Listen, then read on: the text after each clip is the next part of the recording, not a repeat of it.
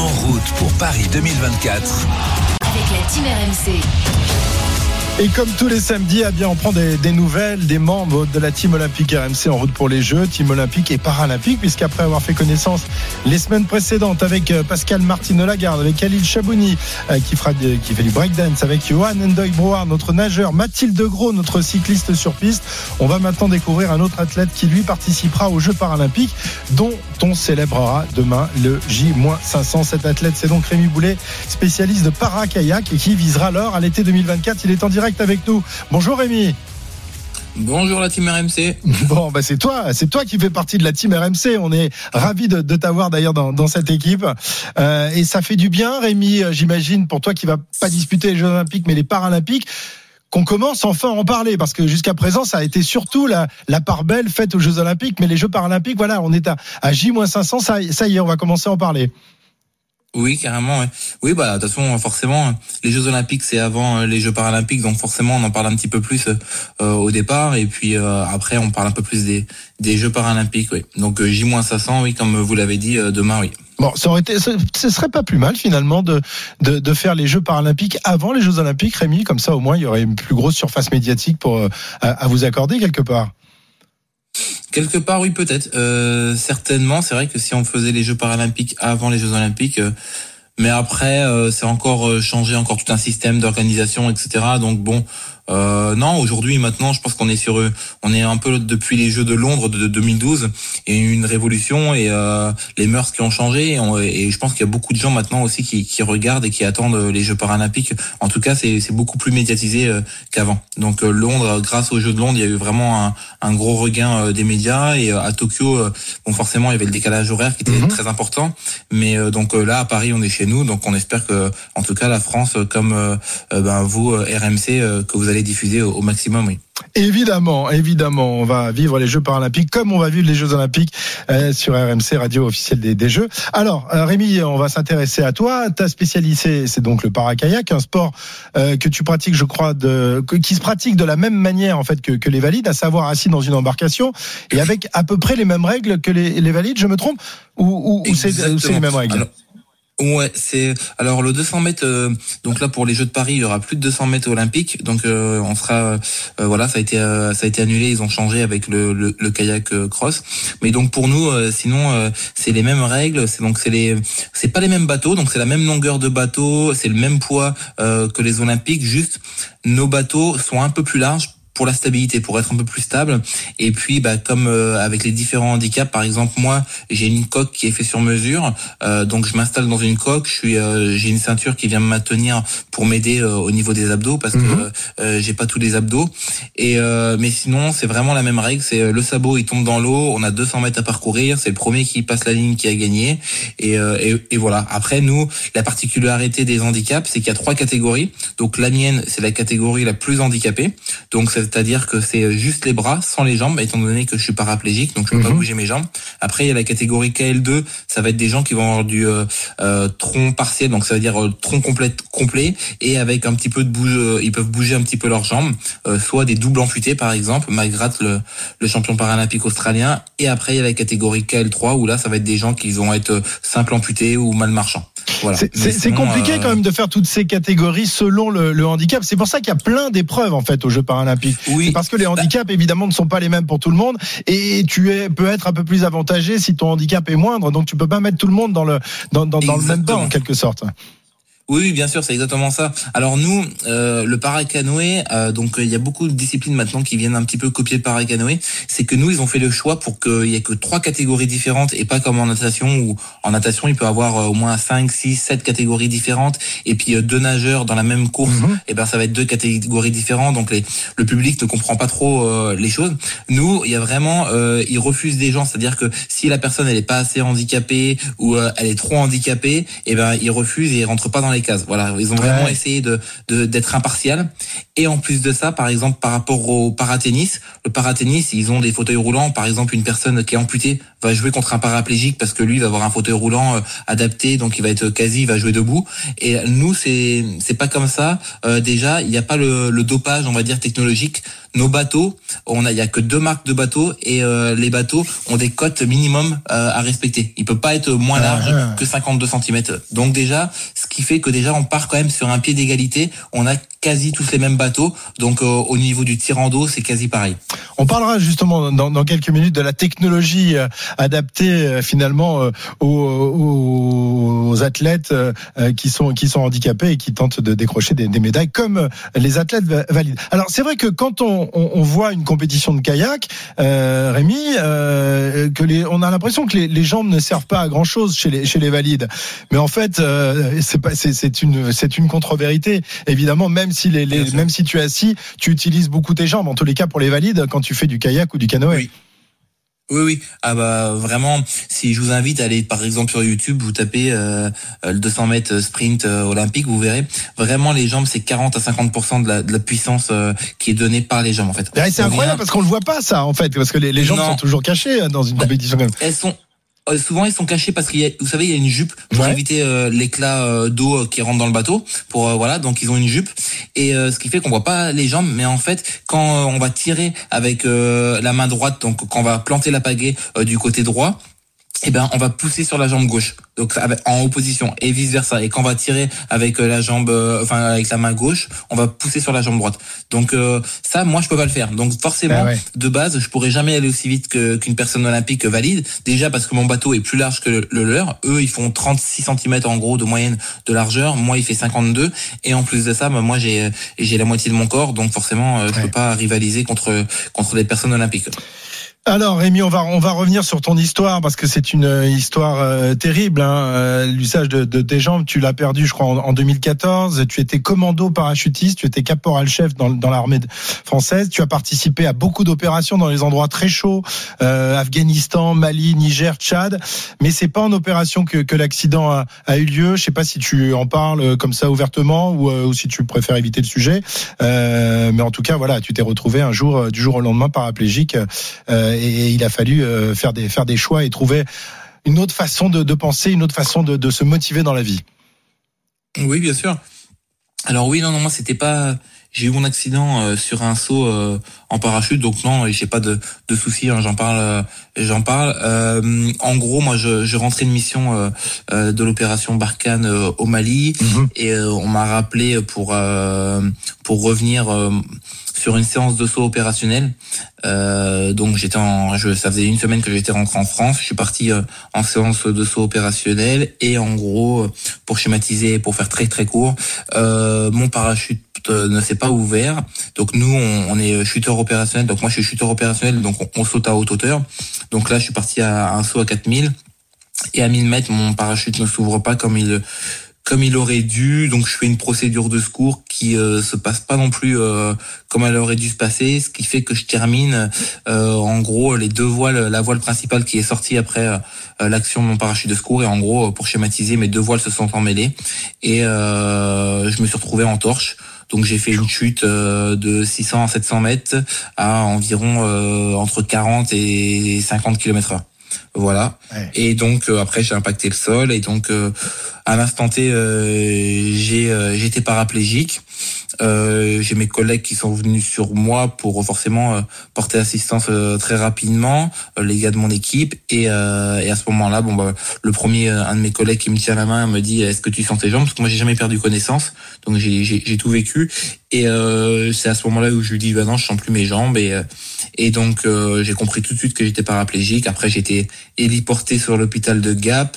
Après ils ont vu que c'était trop gros pour eux, donc ils m'ont remis dans l'hélico et je suis parti au CHU de Grenoble là où il y a eu Michael Schumacher. Mhm. euh, et, euh, et donc euh, après, bah, je me suis fait opérer. Et, à la sortie de l'opération, bah, j'étais euh, j'étais paraplégique. Et, et donc après, bah, s'ensuit un an de, de rééducation. Après, j'ai été transféré sur l'hôpital militaire de Paris-Percy. D'accord. Terrible, terrible comme ça de passer d'un instant à l'autre, euh, d'un soldat d'élite à quelqu'un qui se retrouve dans, dans, une dans une chaise roulante. Euh, J'imagine que l'adrénaline a toujours fait partie de ton métier hein, quand on est quand on va sur des terrains euh, aussi chauds que l'Afghanistan ou, ou, le Mali. Euh, de se retrouver du jour au lendemain dans, dans, une chaise roulante, on pourrait se laisser aller, on pourrait euh, en avoir assez de la vie finalement, se dire qu'il y a plus il y a beaucoup d'intérêt. Mais toi, tu as réussi justement à te trouver un nouvel intérêt et à aller chercher cette adrénaline qui a toujours pimenté ta vie. Bien sûr, c'est ça. C'est euh, ben forcément du jour au lendemain, euh, c'est pas prévu dans la tête. Le matin à 8 heures du matin, c'était le premier saut du matin. Euh, t'es avec t'es avec les potes, tu montes dans l'avion, tu fais encore des blagues dans l'avion, tu rigoles, tu t'éclates. Et puis après, bah, et ben on va dire moins de cinq minutes après, tu te retrouves, t'es paraplégique. Et après s'ensuit, bah forcément, moi j'ai aucun bagage scolaire, donc s'ensuit, euh, on se pose la question quand on est vraiment à l'hôpital et puis qu'on est euh, confronté euh, à soi-même le soir. Moi, j'ai tout de suite voulu pas rebondir, mais en tout cas, j'ai déjà tout de suite voulu enlever les médicaments pour parce qu'au départ, j'avais quand même pas mal de médicaments pour m'aider à dormir parce que sinon, mmh. j'arrivais pas à dormir, etc. Mais j'ai tout de suite voulu après, après donc enlever les médicaments. Au bout d'un mois, je prenais plus aucun médicament parce que je voulais pas tomber dans dans vous savez le cercle vertueux des médicaments pour aider à dormir, etc. Et puis après, euh, souvent, euh, ça devient euh, très compliqué de se sevrer. Donc ça, je l'ai enlevé un peu de moi-même. Et puis après, bah, le jour au bout de trois, quatre mois où donc j'ai vécu quatre mois complètement allongé à l'IT, comme on, comme on peut dire à l'hôpital. Et après, la première fois où j'ai pu me reprendre une douche seul, assis, et ben à ce moment-là, j'ai vu que j'avais perdu pas mal de poids. Je suis passé de 88 kilos à 78 kilos. Et c'est là où ça m'a fait un choc. Et c'est là où je me suis dit bon bah Rémi, t'es paraplégique, pourquoi pas te lancer le défi euh, des Jeux paralympiques et il s'avérait qu'on était donc euh, en 2014-2015. Euh, je savais qu'il y avait les Jeux paralympiques de Rio 2016 et je me suis dit bah pourquoi pas tenter l'aventure. Et, et j'ai regardé un petit peu les sports qu'il y avait et, et il s'avérait que le canoë-kayak, le paracanoë était pour la première fois aux Jeux paralympiques en 2016 bah, je me suis lancé le défi. Je me suis dit bon bah pourquoi pas. Mais tu euh, t'en avais déjà fait quand tu étais valide du, du canoë et du kayak ou alors tu, tu as découvert complètement la, la, la discipline justement après ce, ce, terrible coup dur? Non justement et donc quand, je suis sorti, euh, enfin quand j'étais encore à l'hôpital même à Percy, euh, je me suis dit pour faire les Jeux paralympiques de Rio 2016, il faut que je tente un sport où j'ai déjà des compétences, soit le tir, soit quelque chose où, où j'avais déjà des, des, des, compétences, des armes à, à moi. Et il s'avérait que donc là, je vois le paracanoë 200 mètres course en ligne et je, moi, j'avais pratiqué le kayak pendant 7 ans quand j'étais jeune. Et en plus de ça, euh, j'étais pas mauvais en course en ligne euh, en sprint. Donc c'est là je me suis dit bon bah ça fait tilt. Ça c'est mon truc. Dit, bon, bah, ça y est. c'est ouais voilà c'était une révélation. Je me suis dit bon bah il là le sport. Je savais qu'il fallait pas que je prenne un, un sport co parce que le temps de se faire intégrer dans l'équipe etc ça aurait été trop compliqué. Il fallait que je compte que sur moi-même. Donc je me suis dit sport individuel c'était individuel. Ça c'était pour la première fois aux Jeux paralympiques. Je me suis dit bon bah là il y a tout euh, on va dire euh, tout s'aligne bien et donc euh, j'ai foncé et donc euh, j'ai commencé à, sortir euh, de l'hôpital les week-ends et à commencer à m'entraîner et puis et j'ai trouvé le club à Orléans moi étant d'Orléans et puis bah tout s'est bien emboîté comme on peut dire et puis après bah ça ça a enchaîné. Et voilà, et avec une médaille de bronze donc décrochée à, à Tokyo euh, lors des Jeux, les derniers Jeux euh, des Jeux paralympiques. Hein, attention, il faut toujours faire la différence. C'est pas les Jeux olympiques, c'est les Jeux paralympiques. Euh, et, et, désormais, donc maintenant l'ambition d'aller chercher encore un, un, plus beau métal à, à, Paris. Comment tu organises ta vie, Rémi? Euh, Alors, je sais que le canoë kayak c'est pas une discipline qui fait vivre son homme complètement à l'année. Est-ce que tu as une activité professionnelle encore? Je crois, je crois que tu es encore membre de, de l'armée. Hein oui, c'est ça. Alors moi, j'ai entre guillemets euh, la chance euh, et la malchance, on pourrait dire ça, mais moi je le prends plus comme une chance. Euh, en tout cas, j'ai été accidenté dans, dans le cadre du travail, donc je suis en accident de travail. Donc aujourd'hui j'ai été réformé militaire, donc, donc on peut dire que moi l'impact de la réforme des retraites m'impacte pas, étant donné que je suis déjà retraité militaire. Donc donc voilà, donc dans mon malheur, et donc ça ça me permet quand même d'avoir un, un, un minimum de revenus et puis euh, je suis euh, donc à l'armée des champions, donc le bataillon de Joinville. Donc mhm. dès 2016, euh, ils, m'ont forcément intégré à l'armée des champions et donc ça me permet de d'avoir un contrat rémunéré pour m'entraîner tous les jours. Donc donc voilà un petit peu. Après moi, ma vie, bah voilà le kayak, on on oriente aujourd'hui pour Paris. Mon objectif, il est vraiment d'aller d'aller chercher l'or à Paris. Donc je me suis aussi entouré d'une équipe et, et je pense qu'à ça tous les jours. Aujourd'hui, maintenant, c'est, vous voyez, ce matin, j'étais à, j'étais à la salle avec ma, ma préparatrice physique Doralicia et donc j'ai fait ma séance de muscu. Cet après-midi, enfin ce soir, j'ai vais être ma séance dans mon garage parce que là c'est plus une séance de B1 donc sur l'ergomètre. Je vais faire une heure et demie à deux heures sur mon ergomètre. Enfin, donc aujourd'hui c'est vraiment, j'ai encore un an et demi pour moi je dis à tenir parce que faut vraiment les tenir. Euh, je suis en moyenne, je suis que je suis moins de 10 jours par mois à la maison. D'accord. Et euh, euh, j'ai l'impression que tu as bien récupéré tes muscles. J'avais une photo de toi. le, haut du corps, c'est incroyable. Hein Un Golgot. Hein bah oui, on, on, essaie de toute façon dans ma discipline, hein, comme on est vraiment que sur le haut du corps et, on avance le bateau qu'avec les bras, on, il faut que je développe ça. Je suis pas encore, je pense, euh, euh vraiment. Tu peux encore prendre un peu, il faut encore que je travaille. Ouais. Voilà, il me manque vraiment encore un peu de muscle, donc euh, je travaille vraiment pour, donc euh, à fond. L'objectif, il est pour donner un ordre d'idée. Moi, mon objectif serait d'arriver au Jeu de Paris en poussant des, des barres en, développé couché de, de 140 kilos. Ça serait, ça ah serait déjà un très bon compromis. Ah oui, ça serait pas mal, effectivement. T'es à combien là pour l'instant? Là, je suis en, en DC, je suis à 120.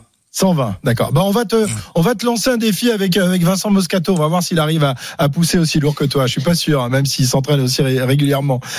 ah ouais, avec plaisir, avec plaisir.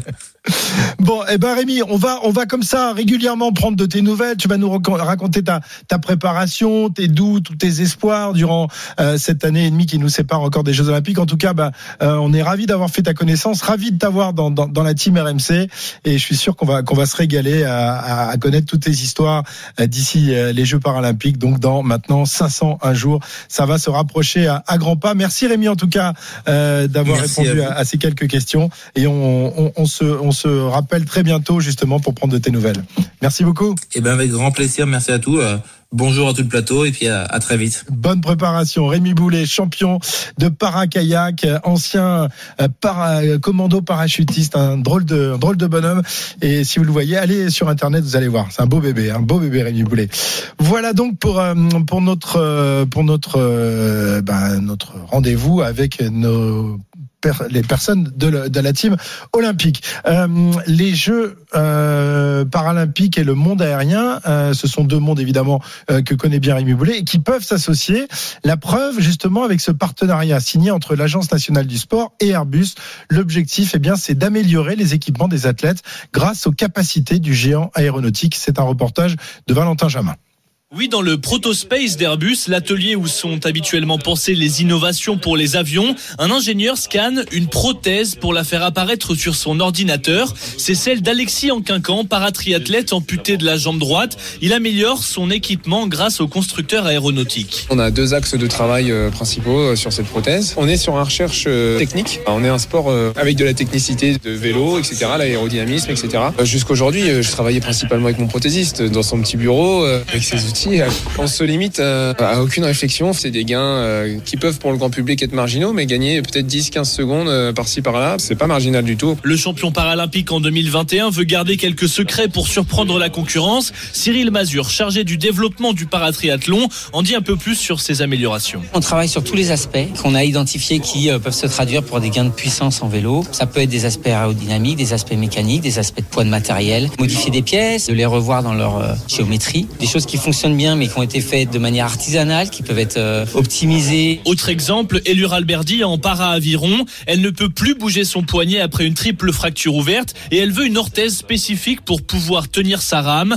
En tout, Airbus accompagne 19 projets, offre ses connaissances, mais aussi des moyens techniques, des fraiseuses ou des imprimantes 3D. Le tout piloté par l'ingénieur Christophe Debar, lui-même amputé et équipé d'une prothèse. On utilise exactement les mêmes compétences, les mêmes moyens, mais à des échelles différentes. Là, on a besoin de gens qui font de la structure, du calcul, de l'aérodynamique. Tout ça, c'est ce qu'on utilise pour les avions. On essaye d'utiliser les mêmes choses. Par exemple, le composite, on va utiliser des chutes de la production des A350 pour fabriquer des prototypes performants pour euh, les athlètes euh, de haut niveau. Christophe Debar a d'ailleurs initié cette collaboration avec l'ANS. Officialisée en mars, elle dure en réalité depuis mai 2022 et s'appuie sur une toute première expérience avec le joueur de para-badminton David Toupé. C'était il y a six ans déjà. Alors moi, à la base, je suis venu voir Airbus parce que j'étais à la recherche de, partenariats, de sponsoring. Puis euh, on m'a mis en relation avec euh, Christophe parce que le Protospace pouvait euh, m'apporter une amélioration sur le fauteuil. Et puis l'idée folle, hein, de partir sur carrément la conception d'un fauteuil entier. Un premier projet qui en a donc inspiré d'autres pour garder un temps d'avance sur les concurrents et avec maintenant une question principale, quand dévoiler ces innovations en compétition? Car il faut trouver l'équilibre entre surprendre ses adversaires au bon moment mais aussi tester et s'assurer de bien respecter les réglementations internationales.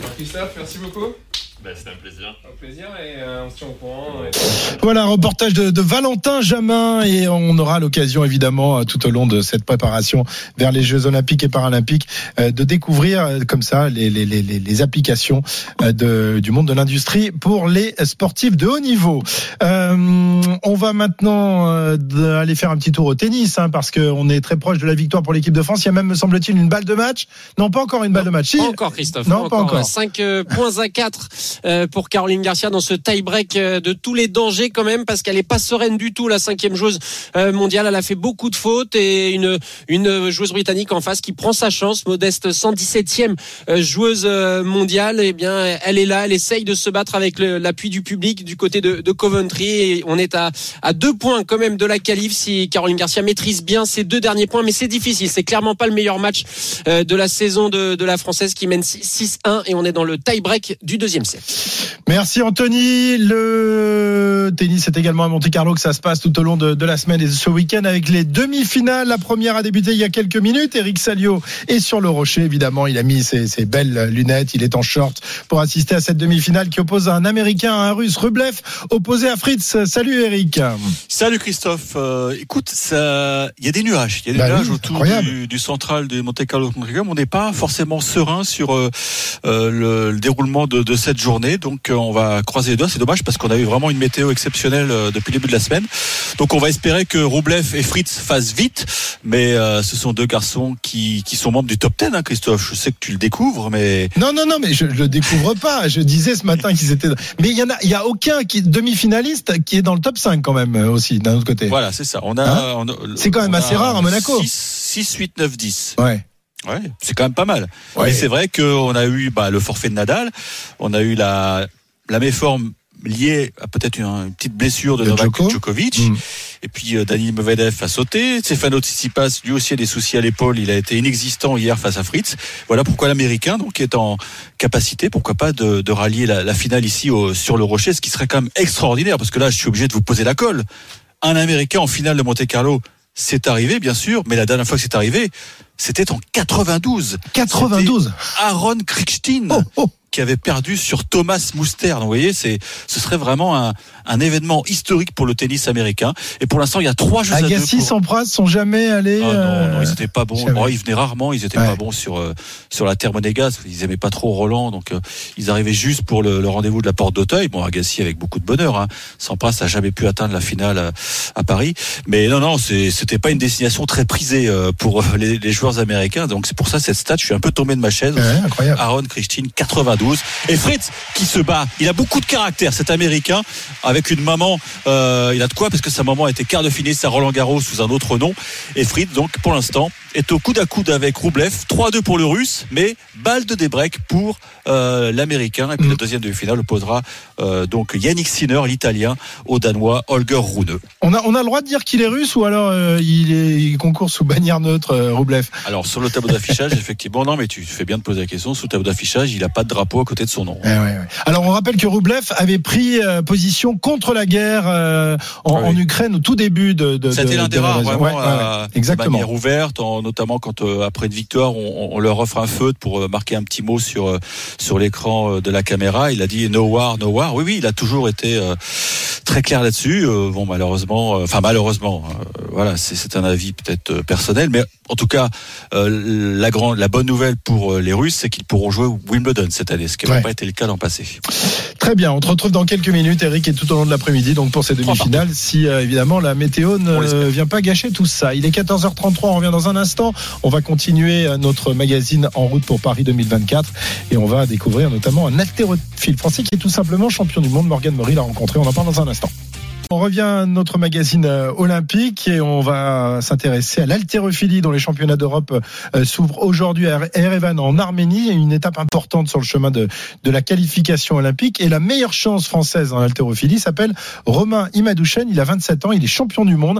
Valentin Jamin et Morgan Maury ont suivi le colosse à l'entraînement cette semaine avant son départ pour l'Arménie. Reportage. Le métal claque sur le sol de la salle d'haltérophilie de l'INSEP. Romain Madouchen répète son arraché, l'un des deux mouvements de l'haltérophilie avec l'épaulé jeté. L'Hercule français enchaîne les tonnes de fonte. Sacré champion du monde de l'épaulé jeté l'an passé, il doit progresser à l'arraché pour envisager le titre olympique dans un an à Paris. J'ai longtemps bagarré avec euh, l'arraché pour pouvoir euh, peaufiner justement ces petits détails techniques. Et donc l'idée c'est de concrétiser aujourd'hui. Ça commence à monter en puissance pour les Jeux. Et si on vise le titre suprême à Paris, il faudra passer par l'arraché forcément. Le plan Paris 2024 du Dunkerquois est écrit depuis presque 10 ans. Avec son ancien entraîneur, il a balisé les étapes jusqu'au rendez-vous du 9 août 2024, date des moins de 89 kilos. Il estime qu'il faudra soulever 398 kilos pour entendre la Marseillaise, 20 de plus que son record. C'était ici même, donc j'avais mon premier entraîneur, euh, Samuel Suvens. On a discuté, on a, on a fait des plans de carrière et ça a toujours été Paris en ligne de mire. Je savais qu'en altéro, on sait qu'à 28 ans, on arrive dans le, la forme. Et euh, l'idée, c'était euh, c'était de préparer ces jeux depuis le début. Dernier titre français au JO, 1936, Louis Austin. La France se cherche un champion de la fonte, c'est peut-être Romain Imadouchen, l'un de ses entraîneurs, France Félicité. Romain, ce qui est bien, c'est qu'il a une grosse ambition, qu'il l'assume tout à fait. Et puis c'est intéressant, quoi, parce que lui, il fait des compétitions pour gagner. Euh, donc, ben, on va le pousser pour gagner. Europe cette semaine, les mondiaux en Arabie Saoudite au mois de septembre. La voie jusqu'à Paris est toute tracée. Il n'y a qu'à suivre le plan de Morgan Maury. Les championnats d'Europe, c'est à partir d'aujourd'hui à Erevan en Arménie.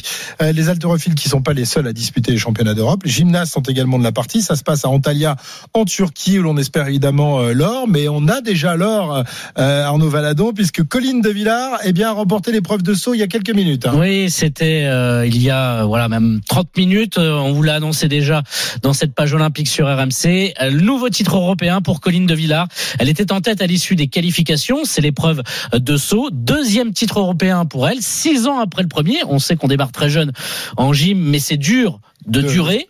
Et elle avait fait le bronze l'an dernier au niveau mondial, donc c'est vraiment une bonne nouvelle. Les Françaises ont terminé sixième au classement par équipe à l'issue des qualifications. Marine Boyer, qui est la spécialiste de la poutre, elle avait fait quatrième à Rio en 2016, 17e seulement. Pas de finale évidemment. Chez les hommes, la France était euh, septième au classement par équipe et en individuel.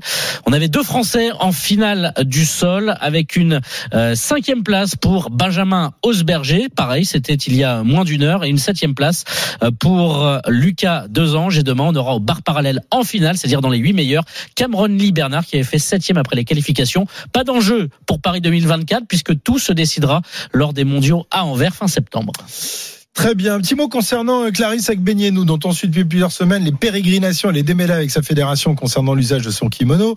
La semaine dernière, elle s'est finalement rangée à la décision de la, la Fédé, mais l'âge de guerre n'est pas enterré pour autant, hein, pas du tout même. Hein. Je n'ai plus rien à leur dire. Voilà ce que la championne a déclaré à l'AFP mercredi à propos des dirigeants de la fédération. Agbenienou a renoncé à porter le kimono de son sponsor personnel Mizuno et donc portera un kimono Adidas dans un mois au championnat du monde à Doha.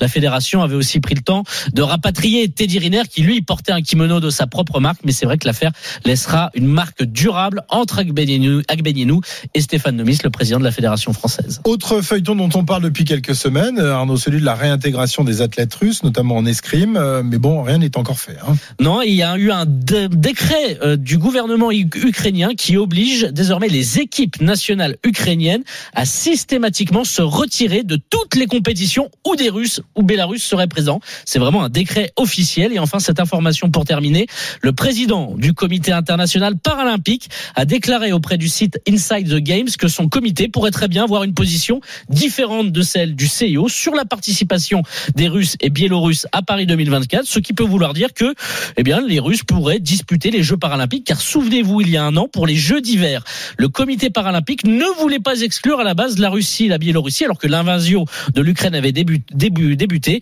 et face aux menaces de boycott d'autres nations, le CIP avait dû céder et exclure les deux pays. D'accord. Il est de quelle nationalité le Il est anglais, C'est un anglais. Ah bah dis donc les un Anglais. britannique. Très bien, merci beaucoup Arnaud. On a été complet. Euh, L'actualité olympique évidemment sur RMC, c'est tous les, les samedis en début d'après-midi dans l'intégral sport. On y reviendra la semaine prochaine avec une autre euh, membre de notre euh, team RMC. On sera notamment, on l'espère, avec Robin Dico, championne olympique de judo par équipe et championne euh, médaillée de, de bronze en individu- en individuel.